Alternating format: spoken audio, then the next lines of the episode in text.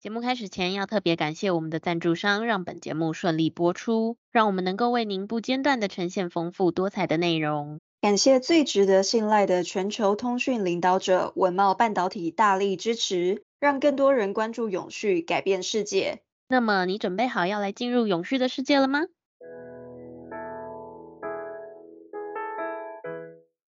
欢迎收听 ESG This Week。我们每天会为您带来重要有趣的 ESG 永续新闻，希望透过本节目提高大家对 ESG 议题的认识，引导大家关注永续发展，共建世界公民新未来。Hello，大家好，我是 ESG 世界公民数位治理基金会的 Angela。Hi，大家好，我是 ESG 永续思维学院的 Helly。学院致力协助你在 ESG 变革中成为机会领先者。好，今天要跟听众朋友分享的这个精选新闻总共有四则，对吗，Helly？没错，没错。哎，Angela，你今天有点嗨耶，是不是遇到什么好事？可能今天中午难得跟着老板出去蹭了一顿饭，好棒哦！但还是该报的新闻还是要报一下，没问题。但是主要就是今天的这四则新闻比较像是资讯分享的部分。那分别是这个 G 团体国家人均燃煤碳排放量续增，金管会宣布公司治理原则在地化，银行将携手这个企业建立净零转型生态圈，还有零零世代的职场需求大调查。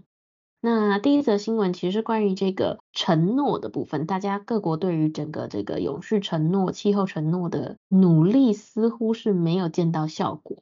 根据这个法新社报道，尽管 G20 有部分成员国做出了气候承诺，还有转型的努力，但近日发布的一个新研究显示说，G20 人均燃煤碳排放量还是在持续的增加当中。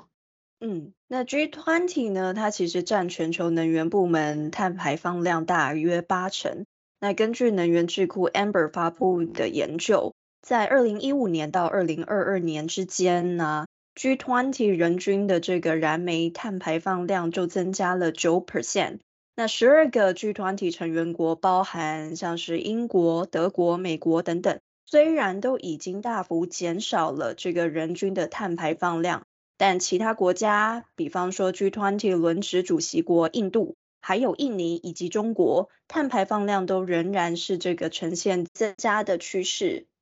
那这个印尼的人均燃煤碳排放量从二零一五年开始大增了百分之五十六。虽然印尼去年获得富有国家两百亿美元的承诺，要让印尼摆脱这个煤炭，但其实从报告上面显示，即便是已经实现了减少碳排放的部分国家，人均排放量仍然远高于全球的平均值。那对此啊，这个能源智库 Amber 就呼吁 G20 成员国在这个周末需要使二零三零年前将再生能源发电量增加两倍达成共识，并针对这个逐步淘汰燃煤发电提出明确的政策。好，那第二则新闻就是跟我们的这个金管会有关，金管会主委黄天牧呢，他就表示说。OECD 今年十月的时候将会宣布修正公司治理原则，增加永续韧性的这个篇章。那因此啊，金管会也在今年的时候推动了上市柜公司永续发展行动方案，并在八月的时候宣布接轨国际财务报道准则，也就是我们之前常常提到的这个 IFRS 的永续揭露准则蓝图。那其实就是呼应 OECD 最新发展趋势，并为国际先行者。那这个官员就有表示说，有别于过去的公司治理，是着重在由公司内部进行推动。未来金管会将会同时借由相关外部公司的治理力量，包括说这个机构投资人的议和，还有数位资讯平台提升资讯品质等等方式，来让资讯揭露还有投资人的监督可以更发挥效力还有功能。以内外部力量共同来推动公司的永续发展。那金管会最终方向其实也是跟 OECD 原则相符的，只是说就这个在地化的部分啊，会参考国内情况做调整。比如说台湾的散户其实蛮多的，那除了有独步全球的投保中心可以发挥公司治理职能之外呢，未来投票顾问机构也会加强一些研议方向，来增加投资人的保护。那根据金管会统计，今年前七月，台湾上市公司散户就占了将近六成，那上柜呢更高达了七成。反观附近国家，日本仅占了十八 percent，泰国呢大概是占了三十二 percent，那南韩股市则大概占了五十一 percent。对此呢，金管会主委黄天牧坦言，台湾的散户非常多，那监理的机关责任就会相当来说就是加重。嗯。那为了要获得这个社会上的共识，金管会也修法规范金控大股东干政措施，仅保留罚锾。但外界认为罚锾五千万元对于大股东来说仅是沧海一粟，建议在不影响股市的前提之下，可以增加限制表决权。好，那第三则新闻是关于这个又来谈到了企业漂绿的风险。那因应这个气候变迁，台湾现在就是处于在一个转股的期间嘛。根据这个台湾经济研究院董事长吴忠书，他近日就指出，多数中小企业面对气候变迁风险，在营运所带来的挑战还有机会，恐怕是不足因应的，对于企业及台湾整体产业竞争力将会造成重大影响。那银行其实就扮演了一个非常重要的角色，可以为中小企业注入更多的活水。那吴中书在会中的时候就进一步的说明，银行作为支持台湾中小企业发展重要推手的资金供应者，可以借由这个中小企业净零转型诊断平台，透过把脉、诊断、处方三个步骤进行诊断，将其诊断结果作为投融资的参考，那落实国际推动的责任受信，还有台湾监管要求的绿色金融行动方案三点零。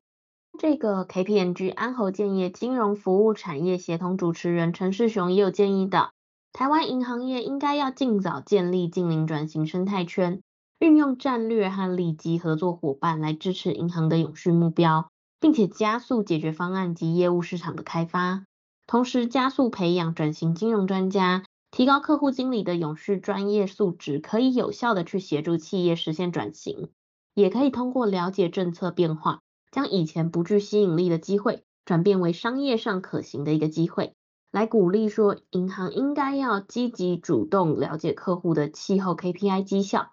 强化客户管理，并且缓解企业漂绿行为，在快速发展的监管环境中，有效管理企业漂绿风险，避免未来出现广泛的补救措施，还有生育伤害。